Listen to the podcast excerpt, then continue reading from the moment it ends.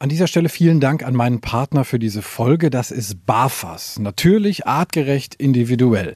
Die Fütterung mit BAF hat ja viele Vorteile. Ein besseres Immunsystem, weniger Zahnstein, glänzenderes Fell, geringerer Kotabsatz und der Hund riecht auch nicht mehr so viel.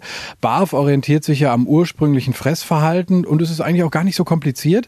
Mit BAFAS Complete schafft ihr nämlich ganz einfach den Einstieg. Auftauen, abwiegen, füttern.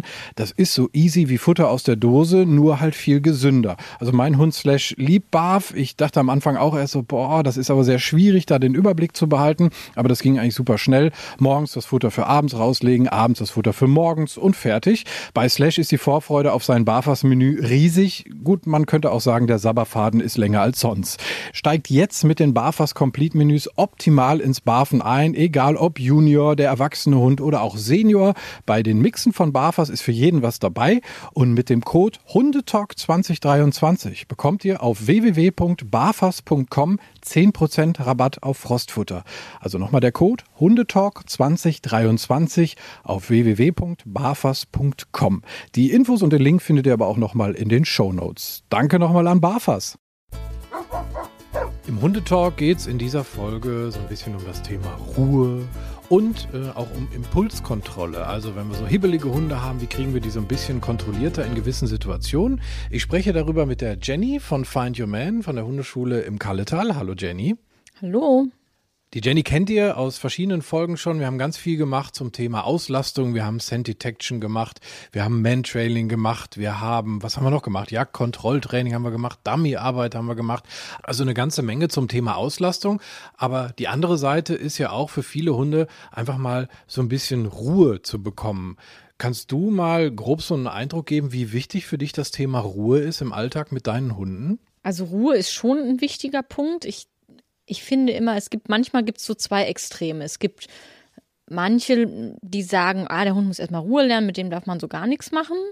Und es gibt die, die den Hund irgendwie Dauer bespaßen, ich sag mal, montags Flyball und dienstags Trailen und Mittwoch Dogdance und Donnerstag, weiß ich nicht, Obedience oder so, wo der Hund kaum Ruhe kriegt, das ist natürlich das andere Extrem auch nicht gut. Also man muss da Mittelweg finden und ich finde für einen jungen Hund halt schon sehr wichtig, da auch dem direkt von Anfang an beizubringen, Ruhephasen einhalten. Das ist super, super, super wichtig für die, dass der Hund halt wirklich auch entspannen kann. Manche hat man auch das Gefühl, haben so einen Drang irgendwie zu sagen, ich möchte meinem Hund jetzt möglichst viel bieten, möglichst viel Abwechslung. Du hast gesagt, Montag das, Dienstag das. Aber was dann immer auch mal gerne angeführt ist von, von Menschen, die da so ein bisschen gegensteuern wollen, ist so die, die Anzahl der Stunden, die ein Hund eigentlich ruht oder schläft. Das ist ja je nach Quelle so ein bisschen verschieden. Aber das geht dann schon mal so an die 18 Stunden. Ne? Und wenn die Leute das dann so hören, dann sagen die erstmal, wow, da muss ich ja gar nicht so wahnsinnig viel machen eigentlich. Genau, also Zahlen sind da unterschiedlich. Ich kenne das auch so 16 bis 20 Stunden. Und das hängt natürlich auch vom Individuum ab. Ne? Wenn ich jetzt einen ganz jungen Welpen habe, dann pennen die einfach verdammt viel. Und das brauchen die auch unbedingt. Auch wenn wir da später nochmal über Impulskontrolle sprechen die wird ja irgendwann ist die ist auch aufgebraucht und der Hund hat das total ähm, Not dann auch wieder seine Ressourcen, seine Akkus, sag ich mal, aufzuladen. das kann man halt dadurch tun, indem man den Hund halt die Ruhe gönnt, die, die Schlafphasen, also wirklich tiefe Schlafphasen gönnt und nicht nur so ein Halbschlaf, wo der dann jedes Mal hochschreckt, sobald ein Geräusch ist oder so. Ne? Also das ist schon ein ganz, ganz wichtiger Punkt. Also äh, Thema Schlafphasen, ganz witzig. Zwischen uns liegt quasi dein äh, frischer Labrador. Das ist ein, äh, ist ein Mädel, die hast du noch nicht so lange. Und die hast du äh, eben so ein bisschen mit rausgenommen und, und bespaßt, beschäftigt, mit der was gelernt. Und jetzt liegt sie hier und, und darf mal in Ruhe entspannen. Ich habe auch mal gelernt, dass ein Hund dann einfach auch Dinge verarbeitet natürlich im Schlaf, wie wir Menschen auch, neue Synapsen bildet, gerade die jungen Hunde. Und das einfach auch braucht, ne? einfach mal wirklich dann runterzukommen und diese neuen Verknüpfungen dann auch im Hirn zu verarbeiten. Genau, die kleine Haven, die hat jetzt gerade gar nicht irgendwie arbeitsmäßig groß was getan. Das waren einfach viele Eindrücke. Die ähm, hat gerade viele Menschen gesehen, äh, jetzt alle irgendwie draußen unterwegs sind mit Kindern. Und wir haben bewusst uns mal so eine Situation gesucht, ähm, wo auch Kinder zum Beispiel sind, weil wir da gerade noch schön dran üben. Und das ist einfach super anstrengend und dementsprechend sind die nach ein paar Minuten auch echt platt. Und das sind dann einfach Eindrücke, die verarbeitet werden müssen dann. Und das passiert halt genau, was du sagst, auch im Schlaf, ne? Und jetzt gibt's ja immer gerne diesen Spruch, nach müde kommt blöd, den habe ich äh, von dir auch schon mal gehört. Ganz oft ist es so, dass die Hunde, die so viel gerade mitgenommen haben, ähnlich wie Kinder, dann auch völlig überdrehen. Was machst du da, um die so ein bisschen runterzuholen? Also im Grunde ist dann ja schon so ein Punkt erreicht, wo der Hund schon völlig drüber ist. Ne? Und also ideal wäre es natürlich, das gar nicht so weit kommen zu lassen. Aber da ist dann halt auch, wie du schon sagst, ähnlich wie bei Kindern, ne? wenn die dann total müde sind und dann nur noch plärren, ab ins Bett und gut. Und so ist es bei den Hunden auch. Und da gibt es schon Möglichkeiten zu Hause auch, die man so ein bisschen ähm, beachten kann oder die man schaffen kann, damit der Hund da auch zur Ruhe kommt. Da sprechen wir drüber. Ähm, ich wollte vorher noch einmal kurz zurückkommen. Du hast eben gesagt, das ist sehr individuell, also vom Individuum des Hundes abhängig. Würdest du sagen, das ist auch so ein bisschen, ein bisschen rasseabhängig? Also was hast du da so für Erfahrungen gemacht, auch in deinen Kursen und mit deinen Kunden? Rasse, aber ich würde es nicht verallgemeinern. Auch das Alter spielt eine große Rolle. Ne? Ein alter Hund, der schläft auch wieder viel, viel mehr als so einer, der jetzt äh, in seinen besten Jahren ist, sage ich mal. Mm, sicherlich auch einfach von der Belastbarkeit und wie der Hund auch draußen mit Situationen umgeht. Ja, also ein Hund, der draußen mehr Stress hat, weil er irgendwas aufregend findet. Ich sage jetzt mal ein Tierschutzhund zum Beispiel, der ganz frisch hier hinkommt und etliche neue Eindrücke zu verarbeiten hat, der wird viel schneller kaputt sein und dementsprechend mehr Ruhephasen auch brauchen, als vielleicht einer, der völlig gechillt ist, sage ich mal, mit seiner Umwelt und sich komplett im Reinen ist und ähm, ja, so, so angenehm wie möglich durchs Leben geht und dann auch sagt, ja, komm, ist in Ordnung. Also er braucht auch seine Schlafphasen, aber bei den Hunden, die sehr aktiv zum Beispiel sind, finde ich, ähm, ist es meistens noch was, wo die noch einen Tucken mehr brauchen vielleicht. Kommen wir zu dem Entspannen zu Hause. Wie stehst du zum Thema Box? Das ist ja manchmal so ein bisschen kontrovers diskutiert. Ähm, grundsätzlich, ich persönlich äh, nutze die Box, wenn ich merke, der Hund fühlt sich darin wohl und das tun sie ja auch im Allgemeinen. Ähm, wie, wie stehst du dazu? Ist das für dich so ein, so ein Ort, wo du sagst, das ist ein guter Rückzug für einen Hund? Also es muss halt gut auftrainiert sein und der Hund sollte sich drin wohlfühlen. Und ich spreche da jetzt nicht von geschlossenen Boxen, wo der Hund stundenlang irgendwie eingefärcht ist. Das ist auch ähm, tierschutzrelevant da und auch gar nicht erlaubt. Da muss man halt sicherlich ein bisschen abgrenzen ich sag mal so, für einen Welpen ist es eine sehr schöne Möglichkeit, das zu üben und das als Rückzugsort quasi zu integrieren, wo man auch hinterher dann sehen kann, dass der Welpe, wenn die offene Box da steht, da auch gerne reingeht, sich da hinlegt und entspannt. Und das ist ja Sinn der Sache, dass der da wirklich zur Ruhe kommt. Und ähm, das kann man richtig schön trainieren und dann ist das eine super Möglichkeit, wie so eine, wie so eine kleine Höhle, ähm, die man da ausstatten kann, wo der Hund halt wirklich auch ähm, sich zurückziehen kann und da dann aber auch tatsächlich seine Ruhe hat und da nicht jetzt permanent gestört wird oder so. Grundsätzlich ist es auch beim jungen Hund so, dass man da jetzt nicht irgendwie, wenn der tief schläft, da hingehen sollte, den wach machen sollte, um dann irgendwie ins Training zu gehen oder so sondern gerne wirklich dann auch tief und fest schlafen lassen. Und wenn der in der Box entspannen kann, klar, ist das eine gute Möglichkeit. Für Menschen, die mit einer Box eher ein Problem haben, könnte man ja alternativ auch, ich sag mal, so, so eine Decke als, als festen Rückzugsort ähm, dann auch nehmen. Ne? Ich habe oft auch gehört, dass Familien zum Beispiel, die einen Hund haben, ihren Kindern auch beibringen, wenn der Hund auf der und der Decke liegt, dann lasst ihr den einfach mal in Ruhe. Ne? Das würde ja dem auch entsprechen. Genau, also ich bin auch ein Freund davon, gerade jetzt bei Familien mit Kindern, da ganz klare ähm, Regeln auch aufzustellen, also dass die Kinder dann auch wirklich da nicht hingehen, ähm, wo der Hund dann schläft, dass der so einen abgegrenzten Bereich hat. Ob das jetzt eine Box ist oder ein Platz oder so, ähm, das kann man ja handhaben, wie man das möchte. Auch eine Decke kann man halt sehr schön ähm, trainieren. Man kann auch wirklich eine Entspannungsdecke richtig auftrainieren, die man auch draußen mitnehmen kann oder wenn man jetzt zum Beispiel ins Restaurant geht oder solche Geschichten ähm, dass der Hund einfach gelernt hat, wenn diese Decke hier ist, dann passiert sowieso nichts, da kann ich mich auch zusammenkuscheln und kann da entspannt drauf schlafen, dass das wirklich auch so ein ja, Entspannungssignal im Grunde schon wird. Also das würdest du dann wirklich auch, auch konditionieren und mit dem Hund ganz in Ruhe erstmal trainieren? Genau, da trainiert man dann halt einfach so, dass der Hund auf der Decke liegt am Anfang, der wird da ganz viel für belohnt und ähm, nach und nach kann man dann auch ne, sich daneben stellen und kann ein bisschen füttern weiterhin und dass der Hund einfach merkt, hier passiert jetzt gerade nicht sonderlich viel und die meisten schlafen dann auch ein und dann kann das eine ganz tolle Decke werden, die man überall mit hinnehmen kann oder auch bei manchen ähm, Sachen im Training durchaus hilfreich sein kann, wenn der Hund einfach gelernt hat, ja, wenn die Decke hier liegt, dann passiert da erstmal nicht so viel. Jetzt hatte ich mal einen Hund, den Milo, das war ein Flat-Coated Retriever, den habe ich äh, aus einer Familie bekommen, da war der viereinhalb. Und da war das ähnlich, ähm, so wie wir es gerade besprochen haben, drei junge Kinder in der Familie, die haben ihn ständig gerufen, der war ständig in Action, Milo, Milo hier, Leckerchen da, Leckerchen da, ich schmeiß den Ball.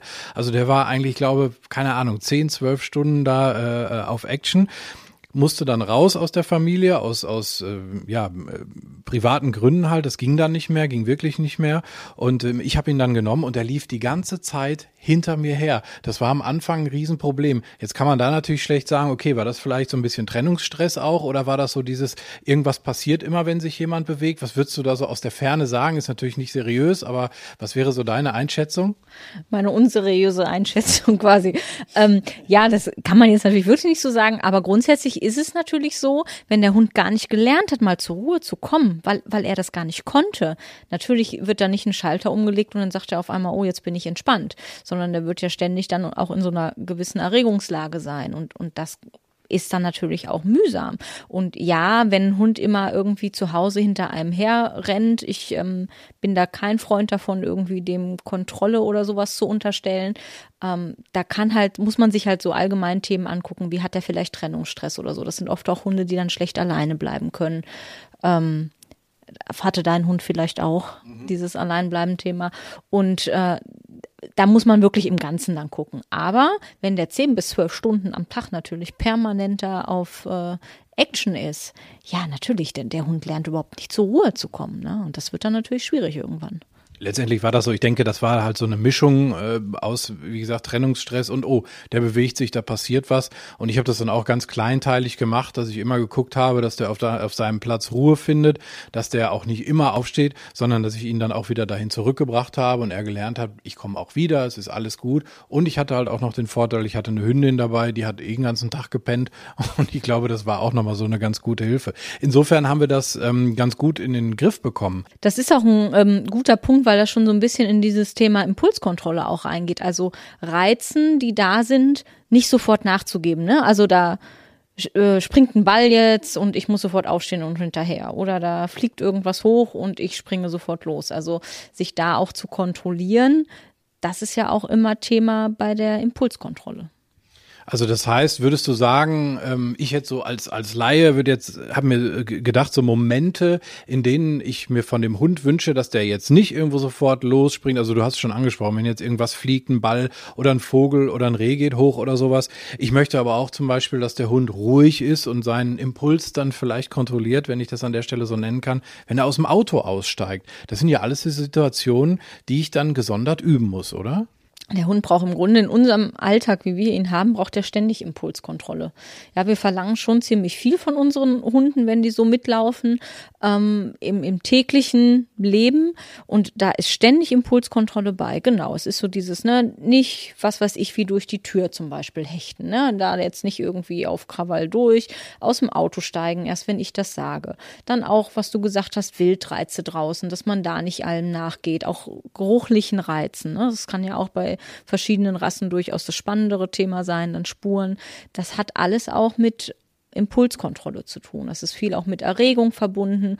Und ich sag mal, gewisse Dinge, die sind gar nicht so, so kontrolliert beim Hund. Also ich sag mal, ein Hund, der jetzt ein, ein Reh sieht und Hetzen einfach mit in seinem Repertoire hat, in seinem Jagdverhalten ganz normal verankert in der Kette, dann, dann muss der nicht nachdenken, ah, da ist jetzt ein Reh, was mache ich jetzt damit? Sondern es ist einfach ein Impuls, dass der dann sagt, ich gehe da hinterher.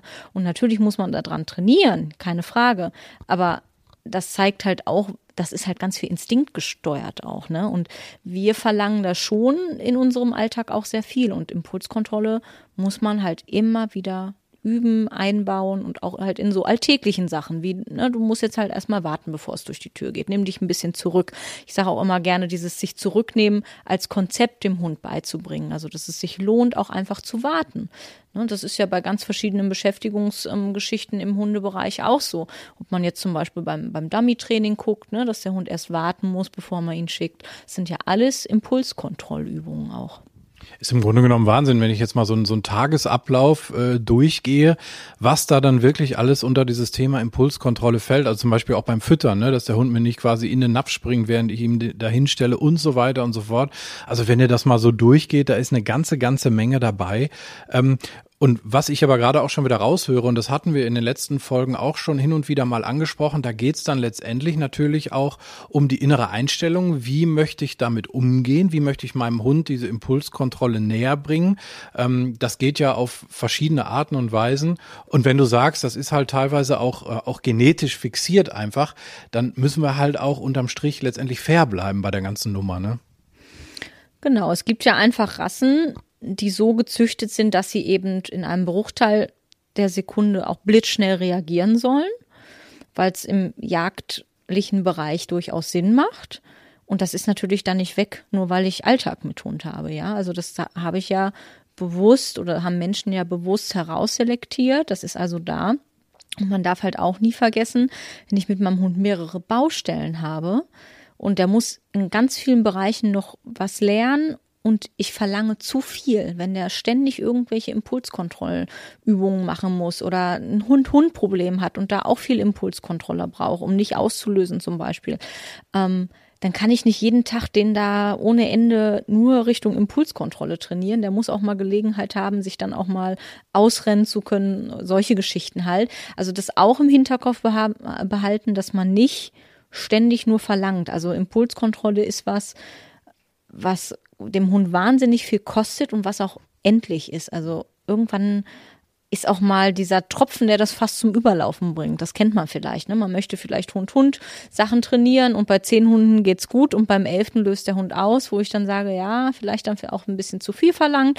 Immer gucken, was geht und das ist halt auch sehr individuell und hängt einfach auch vom Hundetyp ab. Das heißt, da muss man ein gutes Gefühl für bekommen, wann ist nun Schluss und wann äh, wird es halt vielleicht auch eine Frustnummer. Wie gehst du da grundsätzlich vor, wenn jemand zu dir kommt und sagt, mein Hund hat das und das Problem? Wo setzt du da an? Das kann man gar nicht so allgemein sagen. Das kommt wirklich aufs Problem an. Also äh, das, es gibt ja verschiedene ähm, Dinge. Ich habe gerade schon gesagt, Hund-Hund, Problemberatung zum Beispiel. Das hat ja auch was mit Impulskontrolle zu tun, häufig. Ähm, dann kann man Richtung Jagdverhalten gucken. Da kann ich ja nicht eins zu eins bei beiden gleich rangehen. Also das ist wirklich sehr individuell. Aber man sollte halt schon versuchen, den Hund nicht auf zu vielen Baustellen zu frustrieren, sondern eins nach dem anderen anzugehen, vielleicht nicht alle Sachen gleichzeitig zu machen ähm, und was ich halt immer sehr wichtig finde, auch kleinschrittig zu arbeiten. Ne? Und das fängt ja so bei einfachen Sachen an, wenn ich zum Beispiel übe, der Hund soll sitzen bleiben, obwohl ich irgendwas Tolles auf den Boden lege. Ja, das hat ja auch viel mit Impulskontrolle zu tun. Der muss äh, sich beherrschen, nicht aufzustehen, obwohl er das haben möchte.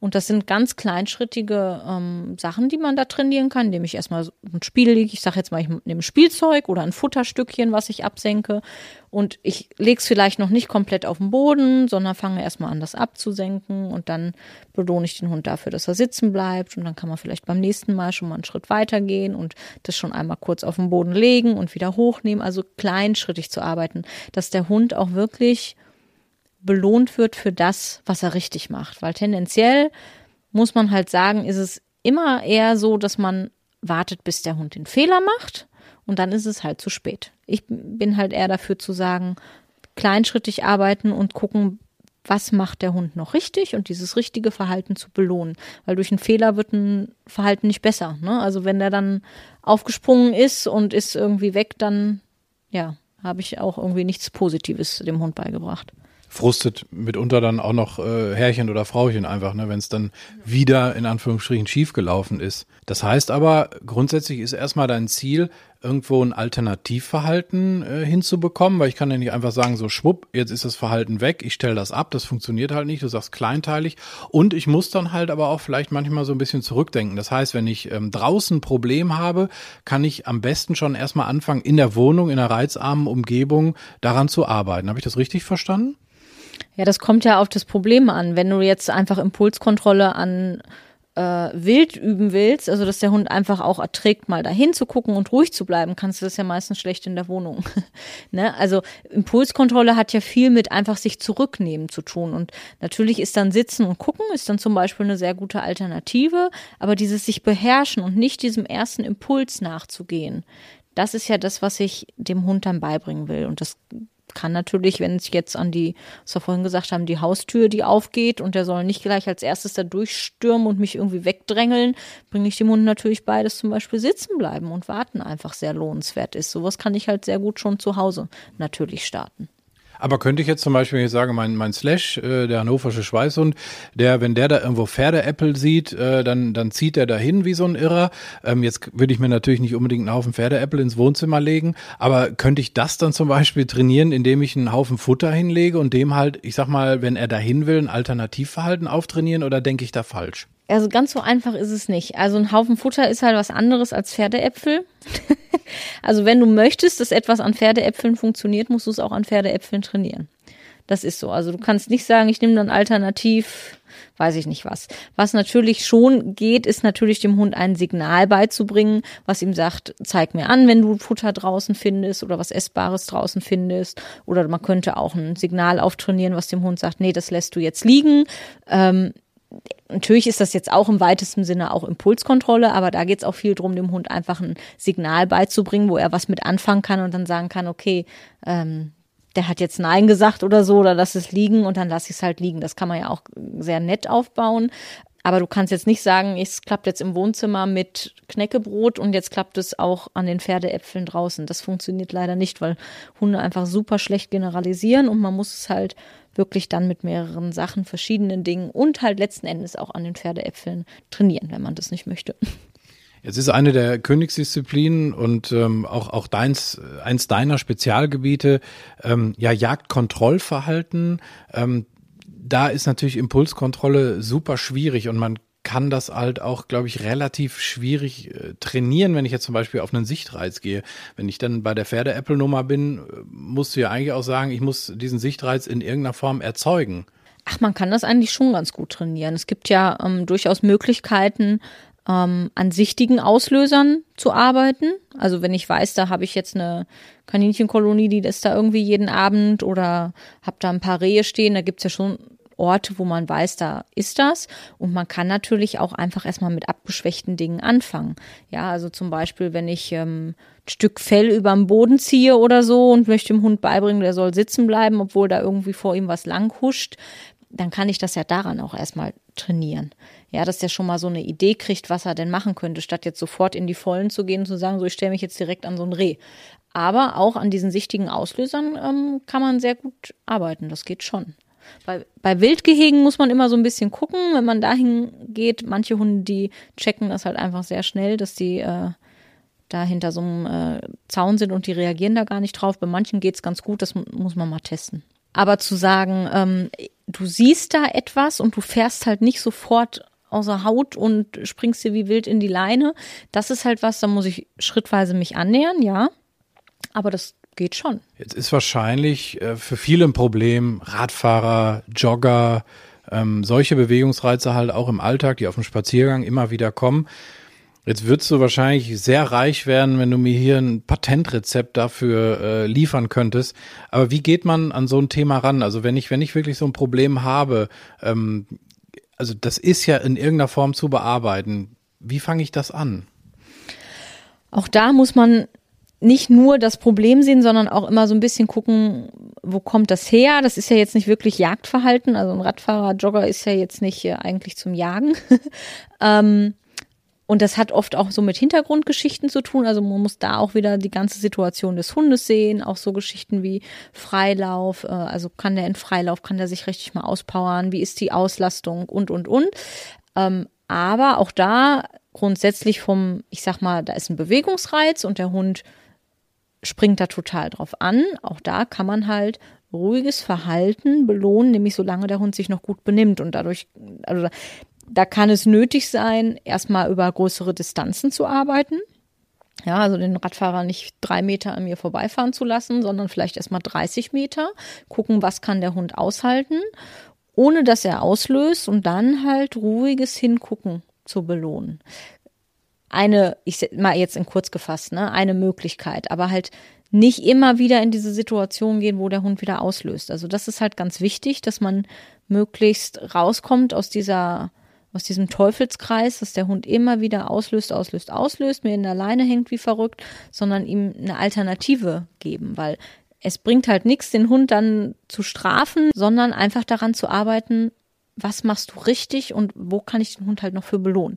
Und das kann halt einfach, indem ich am Anfang mal eine größere Distanz nehme, schon oft einfach so ein Punkt sein, wo ich erstmal ins Training gut einsteigen kann, ja, und dann sagen kann, auf 30 Meter fährt er vorbei, du sitzt hier noch brav oder du kannst da hingucken, ganz entspannt und dafür wirst du belohnt. Äh, und dann kann man sich halt wieder schrittweise annähern. Aber das ist, ja, ähnlich eigentlich, ähm, wie ich das auch halt an Wild oder so ähm, arbeiten würde.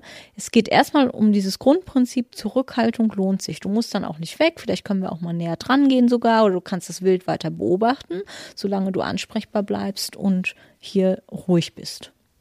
Ich kann mir vorstellen, dass das auch einen positiven Nebeneffekt hat für äh, den Hundehalter, der ja sonst in so einer Situation auch gerne mal mit hochfährt, weil er jetzt denkt, oh Mist, da kommt ein Radfahrer, wie gehe ich damit um? Und der Hund spürt das natürlich äh, dann am anderen Ende der Leine. Ähm, also das heißt, wenn ich als Hundehalter auch schon frühzeitig lerne, meinen Hund in solchen Situationen zu lesen und, und kennenzulernen, dann kann ich eigentlich auch entspannter daran gehen, wenn ich dann weiß, wie du sagst, auf 30 Meter passiert da gar nichts und ich kann den Hund dann erstmal entspannt belohnen, auch für sein ruhiges Verhalten. Klar, der Mensch spielt natürlich auch eine große Rolle. Wenn man da selber jetzt irgendwie total nervös äh, ist, dann wird man auch auf Dauer im Training wahrscheinlich nicht weiterkommen oder an einem bestimmten Punkt hängen. Das kann natürlich schon sein, wenn der Hund es dann auffängt und einfach sagt, boah, was hat er denn da am anderen Ende der Leine? Ne? Also das sind auch alles so Sachen, die man sich mit angucken muss. Deshalb sagte ich gerade, man kann jetzt nicht nur so einen Punkt rausgreifen. Mm.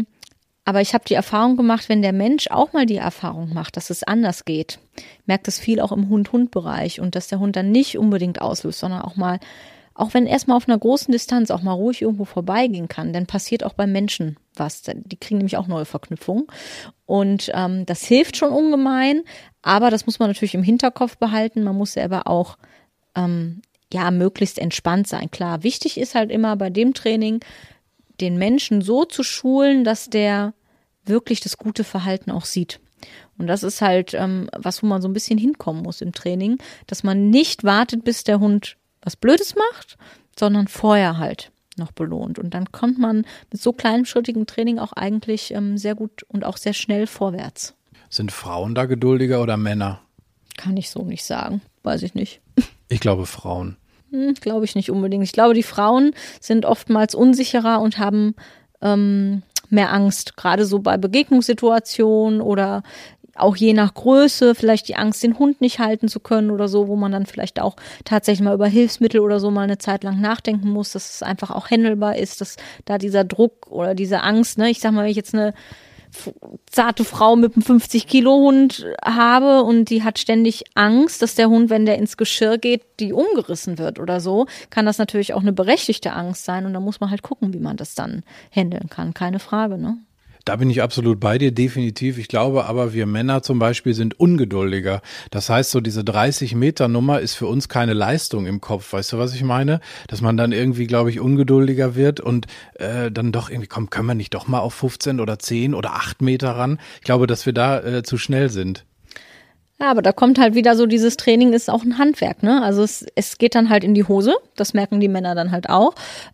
Ich weiß nicht. Also ich glaube, das ist recht vielseitig vertreten, aber es ist einfach faktisch so, dass das Training kleinschrittig dann sein muss. Und da kommt man einfach nicht drum rum, weil wer zu viel verlangt, kriegt gar nichts, sage ich dann immer. Also wenn ich zu viel will vom Hund, dann, ähm, dann wird das halt nichts. Und das ist halt gerade mit der Impulskontrolle auch so, wenn ich, ich kann mich zum Beispiel dann auch nicht da eine Stunde hinstellen und das üben. Da ist der Hund total durch. Der ist wahrscheinlich schon nach sehr wenigen Minuten durch, weil das wahnsinnig anstrengend ist. Also heißt es dann wieder zu Hause Akkus aufladen, den Hund schlafen lassen, tief schlafen lassen, dass der entspannen kann dann halt wieder, damit er das nächste Mal gerüstet ist, weil wenn er nicht richtig wieder seine Akkus aufladen kann, dann wird er nächstes Mal direkt außer Haut fahren. Und das sind halt ganz oft so Bereiche, weshalb ich vorhin sagte, man muss sich nicht nur das Problem angucken, sondern auch, was passiert da im Hintergrund.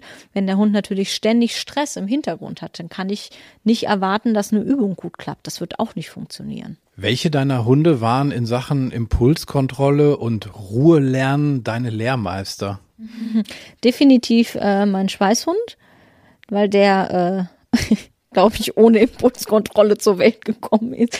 Also der war äh, sehr krass und auch sehr schnell ähm, frustriert. Ne? Also das ist halt auch eine blöde Geschichte, dann halt immer keine Impuls- oder schlechte Impulskontrolle zu haben und auch eine schlechte Frustrationstoleranz. Das äh, hat auch gedauert. Und der kann sich mittlerweile echt ganz gut beherrschen, kann viele Alternativen, ähm, aber das war auch ein Weg. Also das war so einer, der sehr, sehr schnell, ja, äh, seine Nerven verloren hat, sagen wir mal so, oder halt alles auch sehr schnell wollte. Aber auch da muss man halt sagen, ist jetzt auch nicht so unnormal. Ne? Also im, im Jagdgeschehen, wenn der jetzt jagdlich geführt werden würde, dann muss der halt auch sehr schnell, blitzschneller Entscheidungen treffen. Und das kann ich dem Hund dann auch gar nicht vorwerfen. Oder wenn ich, so wie, wie der Jasper jetzt, der wird im Mentrading recht aktiv geführt, da ist nichts mit Impulskontrolle. Da soll der bitte nach vorne gehen und mich mitnehmen. Da braucht er keine Impulskontrolle. Und das macht er seit er acht Wochen alt ist, ja. Also das sind natürlich Dinge, die man im Hinterkopf behalten muss, die man durchs Trailen jetzt zum Beispiel durchaus auch ein bisschen fördern kann. Der kommt an, wenn er richtig in der Leine zieht, der kommt an, wenn er sich richtig durchsetzt und kommt an, wenn er das haben will, was er, also wenn er das kriegt, was er jetzt haben will und das auch noch sehr hochwertig belohnt wird. Also das sind ja alles so Dinge, die ich im Trailen brauche, die der aber ja trotzdem auch allgemein abspeichert. Und ähm, deshalb sagte ich, man darf da nicht, nicht unfair werden. Also ich kann den Hund nicht in die Richtung fördern oder auch eine Rasse mir holen, die sowas durchaus mitbringt und dann hinterher mich wundern. Also das muss man halt durchaus vorher bedenken. Ne? Was ich immer wichtig finde, ist bei allem Training, das man macht, dass man sich halt auch mal eine ruhige Minute nimmt und zurückblickt auf das, was man geschafft hat, worauf man besonders stolz ist. Worauf bist du besonders stolz bei Jasper? Also was geht jetzt zum Beispiel, was vor einem Jahr überhaupt nicht gegangen wäre? vor einem Jahr. Ach, sind so viele Sachen bei ihm. Also der Jasper ist zum Beispiel im, im jagdlichen Bereich draußen sehr ähm, interessiert gewesen, durchaus auch Bewegungsreize und ist halt einfach ein Typ, der sehr schnell dann in die Vollen gegangen ist und da hat er mittlerweile gelernt zu gucken, mir wild anzuzeigen, ähm, ansprechbar zu bleiben, also sich auch auf frischen Sachen, jetzt wenn ich zum Beispiel so einen frischen Wildwechsel habe, wo der früher völlig außer Haut gefahren ist, sich ansprechen zu lassen, sich auch dann mal dahin zu setzen, ähm, solche Geschichten. Und das, da bin ich echt ganz, ganz happy. Und das bringt ihm halt auch ganz viel, das muss man halt auch immer dazu sagen, der Hund hat ja auch Stress dann. Und so geht's halt viel besser, wenn der einfach lernt, es lohnt sich auch, sich ein bisschen zurückzunehmen und ähm, da hat der Hund dann auch viel mehr von. Die schlechte Nachricht ist aber, es ist ein Haufen Arbeit, ne? Ja, durchaus. Also, ja, aber man darf jetzt auch nicht denken, dass das ein Berg ist, der nicht anzugehen ist oder so. Also, ich sag mal, wenn man gut und kleinschrittig arbeitet, kommt man da auch gut und schnell vorwärts. Also das muss man auch dazu sagen. Manche Dinge, es ist ja auch ähm, hundeabhängig, was hat der alles für Baustellen, sage ich jetzt mal in Anführungsstrichen. Und wenn das jetzt nicht, was weiß ich, ein wahnsinniger Problemhund jetzt ist, sage ich mal so, äh, und der hat so ein, zwei Sachen, die der draußen auch mal in Bezug auf Impulskontrolle ähm, lernen muss, dann kommt man da echt auch ganz gut vorwärts, weil die Hunde, das ist wie im Beschäftigungsbereich auch, wenn die erstmal verstehen, dass sich einfach, das lohnt sich zurückzunehmen, weil man es dann ab und zu vielleicht auch mal haben kann. Ich spreche jetzt nicht vom Reh, ne, wo er dann hinterher da, ähm, aber dann schnallen die total schnell, dass es auch viel schlauer ist, sich zum Beispiel einfach mal kurz hinzusetzen. Ja, also wenn die Haustür zum Beispiel aufgeht, wenn man sich hinsetzt, das muss ich nicht monatelang trainieren. Das haben die ganz schnell raus, dass es dann äh, sich viel eher lohnt äh, und dass es dann schneller rausgeht, wenn man brav ist und sitzen bleibt. Und das ist schnell gemacht, sag ich mal, schnell trainiert.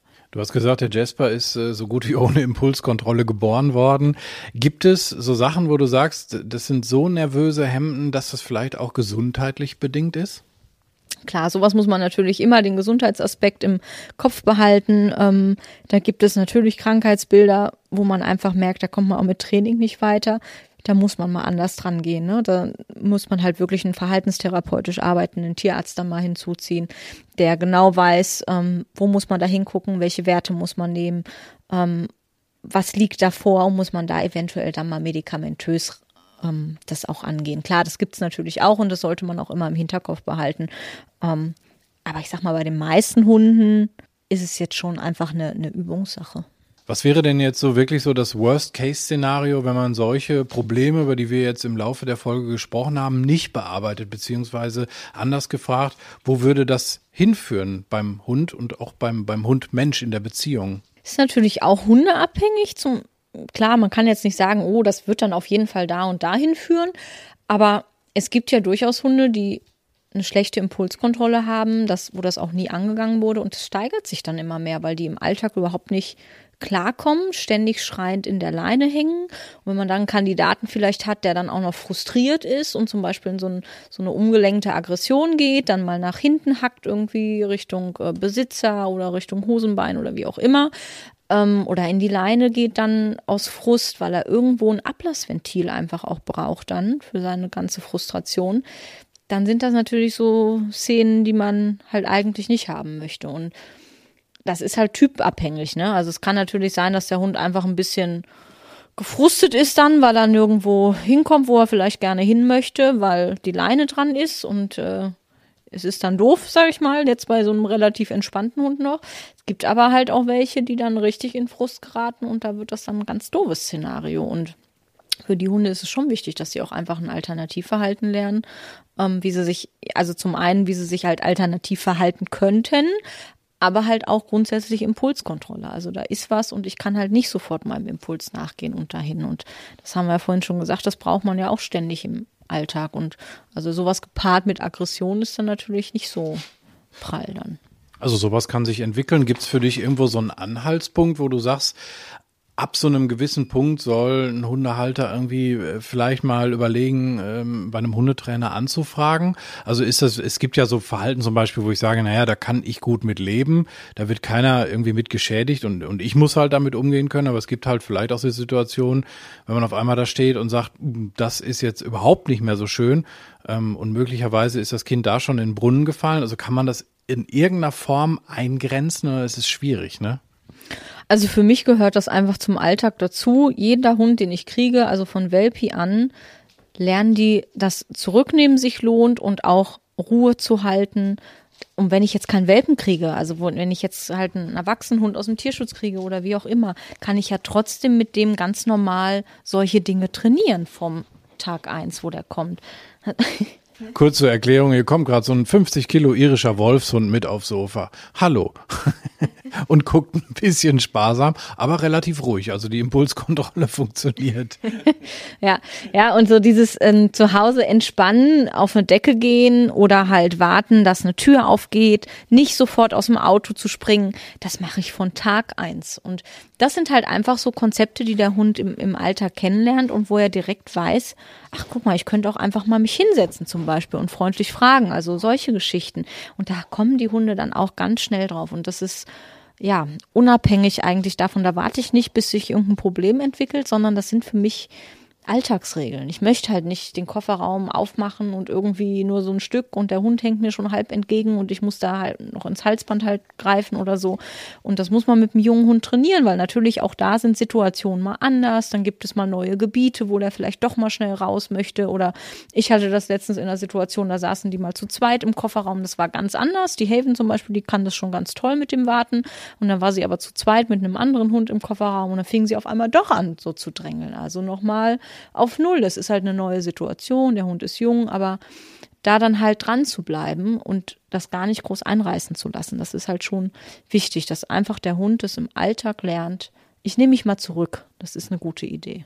Ich glaube, das ist halt dann auch wirklich ein sehr guter Hinweis, damit schon ganz, ganz früh, also eigentlich an Tag eins anzufangen, damit man dann eben irgendwie auch, wenn so ein irischer Wolfshund aufs Sofa kommt, dass er nicht so angesprungen kommt wie so ein kleiner Welpe und denkt, er wiegt zehn Kilo, sondern dass er halt auch mit seinen 50 Kilo halbwegs entspannt sich hier hinlegt. Und das funktioniert ja bei euch. Ja, die ist hier gerade ganz gechillt. Nicht ins Mikro beißen. ja, also ähm, das war auch, die ist erst gekommen, als sie acht Monate war und die ähm, musste auch erstmal so ein bisschen lernen, dass man sich zurücknehmen muss und konnte auch mit ihrem Gewicht noch nicht so gut umgehen. Und das ist halt auch sowas, wo man oft merkt, finde ich, so bei den kleinen Hunden, naja, die werden halt zur Not auf den Arm genommen, ne? Also mit so einem ab 35 Kilo plus Hund, sag ich mal, ist das nicht mehr so lustig. Da muss man halt schon gucken, den kann ich nicht mal eben auf den Arm nehmen oder so, sondern da brauche ich einfach einen Hund, der in unserem Alltag, und da verlangen wir halt sehr viel von unseren Hunden, ähm, was wir eingangs auch sagten, viel Impulskontrolle auch, da muss der einfach händelbar sein. Und das ist halt natürlich auch ein bisschen Arbeit dann. Geht aber wunderbar. Wir haben um uns herum hier vier Hunde und es war dafür wirklich verhältnismäßig ruhig und entspannt. Ich wünsche dir äh, mit deiner Bande auch weiterhin viele ruhige Momente, ähm, Momente mit viel Impulskontrolle und ähm, weiterhin alles Gute. Danke dir.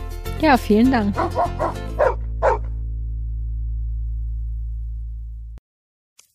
Wenn es Nacht wird, kommen zwei tiefe Stimmen in deinen Podcast-Player – um dich mit ihren Geschichten ins Bett zu bringen. Rote Bar ist dein Einschlaf-Podcast zum Einkuscheln und Wegschlummern. Ich hatte mal eine Freundin, wenn wir zusammen im Urlaub waren, dann ging sie im Pool und dann guckte sie mich an. Ah, oh, ich habe schon gemacht. Ah. Dann ins Meer. Ah, oh, ich habe schon gemacht. Und die machte immer direkt überall ins Wasser rein. Was war sie für eine Rasse? Ein Collie oder? Eine Blondine. Hör ihn zweimal, dreimal, zehnmal und schlaf immer wieder dabei ein. Tim und Matze brummen dich zur Late Night in den Schlaf. Was hältst du so von dickeren Bettdecken? Ich bin sowieso ein kleines Heizkraftwerk im Bett. Ist wirklich so. Ich entwickle wahnsinnige Hitze nachts. Ich schwitze ja. auch oftmals sehr viel. Ja, wenn jemand an mir klebt, das Ach, kann Wenn man so leiden. zu zweit, kannst du nicht haben. Ja, zu zweit schon, aber bitte, bitte ein bisschen Abstand halten. Also so einschlafen ist okay, aber dann bitte irgendwann lösen und in seinen Bereich rüberrollen. Ich schlafe besser, wenn ich zu zweit schlafe. Ich glaube, es ist Gewohnheit. Das kann sein. Ich glaube, wenn man sich ein halbes Jahr hinter seinen Chef legen würde, dann würde man den von heute auf morgen vermissen. Das ist so ein bisschen wie das Stockholm-Syndrom. Kennst du das? Wenn der Entführer ja, von einem lässt, dann vermisst man den. Schöne Träume mit Rote Bar Podcast, dem entspanntesten Podcast in Deutschland.